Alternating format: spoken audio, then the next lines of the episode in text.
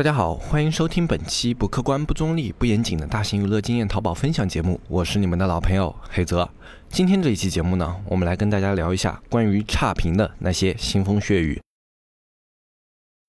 一片叶子可以遮目蔽日，一番良言可以醍醐灌顶。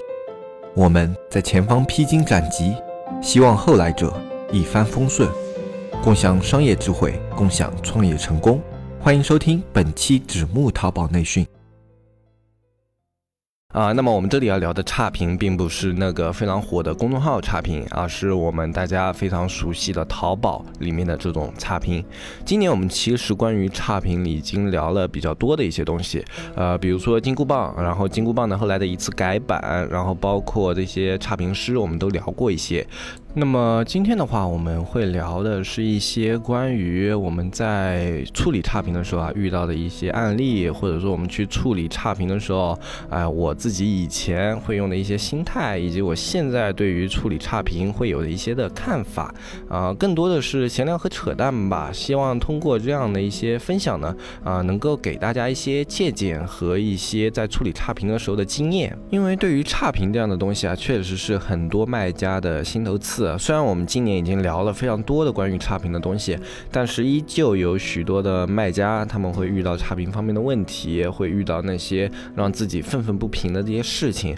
我们做淘宝很难去避免这样的一些事啊。那么我们今天呢？通过这样的一期节目，一些分享啊，一些我们自己的看法，以及我们的一些宣泄，我们希望能把大家平时在做淘宝的时候，这些不开心的情绪也一起通过这期节目去宣泄一下，以更好的一个心理状态去迎接自己的一个淘宝运营。那么在节目正式开始之前呢，我们还是进入我们的一个惯例啊，我们的惯例是对于啊这种评论下方的这种问题啊进行一个回答和回复。那么今天我们要去聊的一个问题是由听友池中守正零一提出的一个问题，他的问题是我做淘宝也就三个月，最近一个星期开了超级推荐，流量明显增多了，不过自然流量没什么变动，是不是超级推荐对于自然流量没有直接的带动作用呢？另外，对于标签能否有一个修正的作用呢？劳驾了。那么这个问题的话，其实是一个特别特别好的问题。其实这个问题要回答起来比较简单，但是它真的特别有代表性，所以我是拿到节目里面来说的。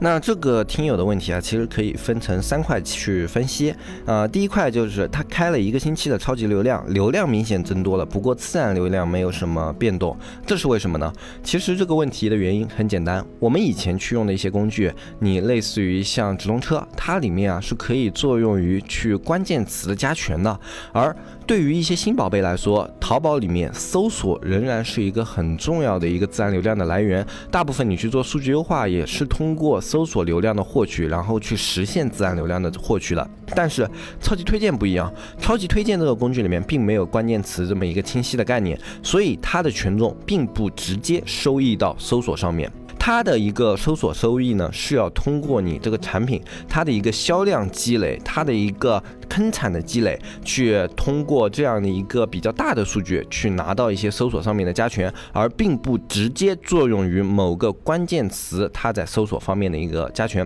所以，因为它本身的这个工具的特性就已经啊决定了它这个产品并不会直接给你带来搜索流量。它是一个标签性质的一个玩法，那么这就涉及到后面这个问题。它对于标签有没有一个修正作用呢？如果你对于你想要的圈定人群标签溢价设置的足的足够高的话，或者说你通过超级推荐带来的这种标签客户足够精准的话，那么它是绝对有修正作用的。标签是会受到下单、收藏、加购以及购买这样的一些行为去影响它的。只要你通过超级推荐下单的这些客户越多，你的标签就会越接近这些客户。那么你的标签本来可能是一个低价客户，那么你通通过超级推荐，可能就可以给它修正成中高端，或者说是一个高端客户，都是可以的。那么这个问题的话，答案是肯定的。超级推荐有标签的修正作用。那么它对于自然流量的带动，应该是怎么样去实现的呢？超级推荐它作为一个标签工具，它去带动自然流量的方式，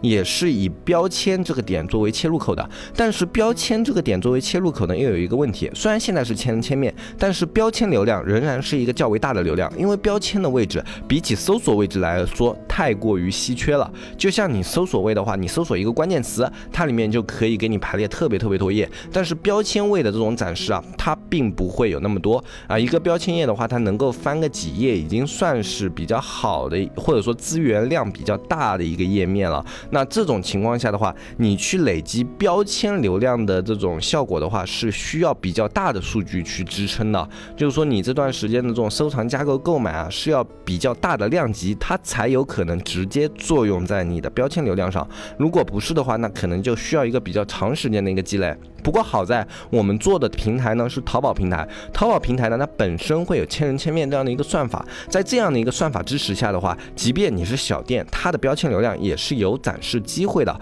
只不过它在前期的时候流量提升并不会那么的明显啊。那么这样讲的话，我相信对于这个问题的话，应该是有一个概念了。然后呃，顺便再多提一句，我们都说过，淘宝它的一个数据啊都是有阶段性的，是有阶梯性的啊。你现在开了大概一周的。超级推荐，它更多的是在一个数据积累的过程。我建议你去观测数据的话，是以月为单位去看它它的一个增量，因为以周为单位的话，它可能刚好一个数据周期的数据累积完成，还没有开始产生一个效益。所以，如果你的超级流量现在的表现还不错，有流量获取，甚至说它通过超级流量本身都可以赚取一定的利润的话，我建议你长期去开超级流量，甚至可以加大一点力度。那么，对于这个问题的话，我们就简。单的介绍到这里。那好，接下来的话就进入我们今天的这一期节目，关于差评的那些腥风血雨。那么关于这一期节目为什么会做呢？真的就是源于我们社区里面一位非常郁闷的一个卖家的分享。呃，这个卖家是遭遇到一个非常非常恶心的一个买家。这个买家并不是差评师啊，他只是习惯于用好评去威胁那些获益。呃，这种情况的话，我相信或多或少啊，大家都会有遇到过。但是呢，实际上我。我们大部分这样的一种情况的话，你都是可以通过投诉去处理的，啊，不过这一次这个卖家他郁闷就郁闷在他的投诉并没有能够处理掉这样的一个差评的一个审核，啊，为什么呢？因为他的事情的经历也是这样的，啊，他卖的呢是那种三 C 配件啊，就是像啊手机膜，然后像那种手机壳这样的一些东西。那么他的一个买家啊收到货了以后呢，啊，首先在旺旺里面问他的好评有返现吗？然后。啊，它里面的这种回答就是没有，你说说我们店没有好评返现，什么怎么样的，哎，反正就是一个非常正常的一个卖家的回答嘛。就有的店铺现在也确实没有好评返现。好，那么接下来呢，还没有过几个小时，那么他的店铺就收到了一个差评提醒啊，差评提醒就是关于这种什么质量问题的，哎，说他们这个膜上面有划痕，哎，刚刚打开怎么怎么样的，然后贴上去也不太贴合，什么什么样的，反正就说的特别的多。实际上呢，这个买家是这样去操作的，他。他去买了两张膜，然后自己的手机已经贴好了一张，但是两张膜呢，他们是通过拍这个，它是拍一送一吧，就等于是这种概念，就是很多膜会有套餐嘛，比如说一个链接里面就是有两张膜的，对吧？那他把自己的手机贴好了一张，然后把另外一张膜呢上面自己划上了划痕啊，因为对于。卖家来说啊，他清楚的知道自己卖的这个产品，因为他们也是自己的厂方直销嘛，他们卖这个产品上面是不可能有划痕的。他们的机器、他们的仪器，所有这种生产，不可能有任何一个环节会出现，就是像他这个买家在评价里面反图的那种划痕的。所以这种划痕不可能存在。他当然知道这种划痕就是买家自己故意划上去的，而且更别说这个买家之前还去说了，就是有没有好评返现这样的一个行为。那么非常明显，这是一个要挟式的差评，对吧？那那么，这个卖家就很自然而然的去使用了各种投诉工具。结果呢，所有的投诉工具渠道全都是判定卖家申诉差评不成功啊。然后原因就是这个买家他有去提供他这个商品确实出现了质量问题，就是他那些自己划痕的那些图片。那么最后判定，那既然这个差评首先是生效的，然后因为质量问题，他还需要给这个买家退款。那么这里就有一个很尴尬的问题，就是他这里买的是两张膜，对吧？那么退款这个贴上去的膜，他退下来也是没有用的。那这个卖家肯定不会去收他这张膜。那么在这种情情况下的话，这个买家他就等于是白嫖了一张膜，然后又把款给退了。呃，这种行为简直可以说是恶心到令人发指啊！因为，呃，确实就是他因为仗着自己有两张膜嘛，我贴一张，然后另外一张我就。就去做一些简单的划痕，说是你的质量问题，你也没有办法去反驳，因为呃，正常来说啊，所有正常的品高风亮节，不用高风亮节吧，就正常素质的人是不会去做这样的事情的，啊，所以这样的事情你也是防不胜防，因为在这么多的消费者里面啊，总会有那么一些就是喜欢去投机取巧的，遇到这样的事情，那个卖家自然很郁闷啊，他就来问我们有没有办法去处理，有没有方法去处理这样的一个情况。实际上呢，这样的情况就是很难去处理的，因为淘宝它实际上依旧是一个偏袒买家的平台，有的数据或者说有的证据呢。在你去做网络交易的时候啊，它是很模糊、很模棱两可的。就像这个卖家说，我的机器是不可能生产出有划痕的一个手机膜的，但是呢，卖家提供的图片上面它就是有划痕的。那这种情况怎么去判定呢？那么淘宝就会说，那么这个卖家收到这个膜确实有问题，确实不能用，那么就判定是你卖家责任。那么你要么给他退货，怎么怎么样的，是吧？那这就是淘宝的一个视角，它。可能觉得这样的一个判罚是公正合理的，但是我们作为卖家角度来说，这样的一个判罚肯定是有问题的。但这样的一个平台，它是不可能把自己所有的这种货物售卖情况啊，都像那种法律明文条款去规定的特别的一个细致的。那么对于这种模棱两可的一些东西呢，它也尽量是去向买家方啊这种呃去判罚的，因为卖家很难去脱离他的平台，或者说你这一个卖家你脱离了，我平台上有无数个可以替代你。你地位的一个卖家，你这种卖家多一个少一个，对我来说无伤大雅。那么那些真正的 top 的头部级别的卖家呢？那么他们遇到这样的情况，确实他们可以去通过协商。那么这个链接对我很重要，我们损失了这个链接里面的收益的话，对淘宝你本身也是损失。那么他们有资格去跟淘宝谈这些事情，但是对于我们这种正常的卖家来说，我们没有资格去跟淘宝谈这样的事情。他不缺你这一个卖家，也不少你这个卖家，而对于他来说，买家是更加重要的一个。能够长期在他淘宝进行付费购物的一些买家，都是他们需要去争取的一个资源。他们这个买家是会被其他的类似于像京东啊、像拼多多啊，或者说像网易严选或像网易考拉啊这样的一些 APP 给拖走的。那么对于他们在判罚的时候，这样的一种思维模式就成为了他们的一个标准。那我去判罚买家的问题的话，我可能流失买家；但是如果我去判罚卖家问题的话，这个卖家是基本上不会去流失的，他还是会在我平台做，哪怕他流失了，他这个品在我这个平台也不是说不能代替，那也无所谓。这就是淘宝的一个思路。那其实，在这种情况下的话，我们卖家就是一种绝对的弱势方。那很多卖家在这种情况下的话，他会选择去低头。就比如说像刚刚这种贴膜的这种情况，他最后也只能去联系这个买家，然后跟他说，那这边要么就这个钱我退你，你帮我把这个差评撤销掉。然后甚至这个买家后来还要了一笔二十块钱的额外的返现，就是等于说这个买家白嫖了一张膜，最后还赚了四十块钱，哈 就这样的一个概念。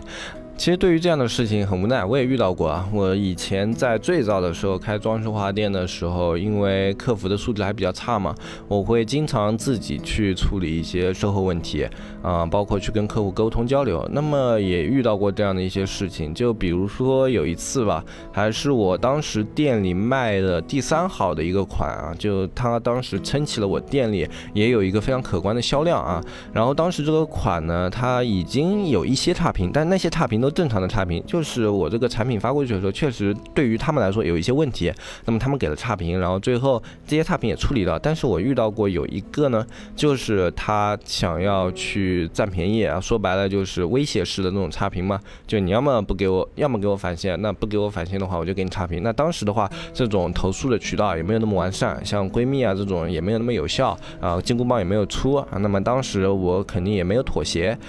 那时候很年轻，然后脾气也特别大，碰到这种人，当时我就气坏了。然后气坏的时候，当时做出的决策呢是非常暴躁的。但是其实讲道理啊，到现在我也不后悔啊。我当时就是直接在电话里就把那个人骂了一顿，就是反正也不算骂吧，就是说的语气是特别重的，就类似于像你这样的一种人，你这样的一种价值观念，你的整个人生啊，你就值这样的一个钱了。我我去，我不会把这笔钱给你，因为我知道我给你这笔钱。对我来说，我的收益肯定是比较大的，我这个链接可以留存，我它它还能够继续给我带来比较可观的收益。但即便如此，我明知道它是这样的一种情况，我也不会去做，因为我不会去助长你这种垃圾的气焰。然后当时就说的类似于像这样的话，特别的，就以我来说吧，就已经是特别重的话了。因为我平时也不会去骂人，啊，所以也不会骂出特别难听的东西来。但是说话的语气啊，包括这种用词啊，都会用的比较的重嘛。然后当时说完以后，我就把这个链接我也没有删除，我就放在那，包括下面的评论。回复里面啊，我就把所有的东西都贴上去，然后又把它给说了一顿，然后反正就这样的一个过程吧。这个链接我始终没有删掉，始终没有撤掉。当时啊，一直到后面很后面过了大概有半年多、一年多了，当时气也消了，然后看这个链接实在是也已经死掉了，没什么起色了，后来就把它给删了，放在店里影响动销嘛，后来就把它给删了。然后之前那半年我一直没有动，就放在那里，也就是嗯提醒每一个想要在我店里占便宜的人，这是不可能的。但是现在回头想想的话，其实有一些没必要，因为像这样的一些人，他的价值观是不可能因为你的三言两语去进行妥协的。呃，也许说每一个人都像我这样的话，这个社会就没有他们的生存空间了。但是我也不可能去要求到每一个卖家都去跟我一样，面对这种奇奇怪怪的要求的时候去进行妥协。所以这样的人呢，我不服气，但是他永远会存在在买家这个群体里面，他们永远会像是一个蛀虫一样，在啊这种里面寻找漏洞去获取自己的利益。我是没有办法通过一个人、两个人，甚至是我们所有听节目的人，我们都这样去做，也不可能去遏制这样的一个现象。呃，后来想明白了这样的事情以后，我就发现真的很不划算。我是一个商人，所以我要去考虑效益问题，需要去考虑收益问题。那么这样的一个做法呢，确实可能在我心理上会让我很好受，就好像自己没有妥协，然后甚至为这个社会去做出了一点贡献。但后来仔细想了想的话，自己其实什么都没有做到，对吧？因为所以最后我也是这样去劝我们社区里面那位卖家朋友，让他去返现，让对方改好评的。嗯，因为确实你要去打造一个链接，对我们来说是特别不容易的一件事情，特别是一个有销量的一些小爆款或者。或者说是一些爆款链接，每一点每一滴，这里面的心血都是那些啊蛀虫或者说这些偷机取巧的人他们所不了解的。我们不能因为自己一时的脾气去把这样的一个长久的付出给它葬送掉。嗯，我后来想想，之所以不划算，不划算在哪里呢？因为这链接并不是说我一个人去把它撑起来的，它是我们团队的所有人，就包括运营，包括美工，哎，包括客服，所有人他的一个贡献，才让这个。产品它有了一个销量，但是当时就是因为我自己一生气，或者说因为我自己那一点非常呃可笑吧，或者说有点幼稚的固执，我不能说可笑啊，可笑的话就否定我的价值观，就只能说有点幼稚吧，像个小孩子一样的固执，那么就把这个链接给葬送掉了。所以后来想想真的很不划算。对于我们团队里的人啊，我也非常对不起他们。虽然我们当时团队里的人啊都是支持我这么做的，他们都说啊，老板这链接我们不要了，我们重新再做一个，啊，不能给这样的人怎么怎么样，是吧？啊，但是呢，其实这。是特别特别不划算的，我觉得我当时这个决策就把团队所有人的心血全都浪费掉了。后来我就告诉自己，就反正如果再遇到这样的情况，我跟我团队里的人也是这样说的：我们但凡遇到这样的情况，我们宁可去妥协，不能让自己的心血浪费。因为这样的人，他们的所有的投机取巧和他们的所有的劣根性，远远不止我们团队的一点半点的付出。所以，我们团队不用在他们身上浪费时间。你们要要挟，行，把钱拿去。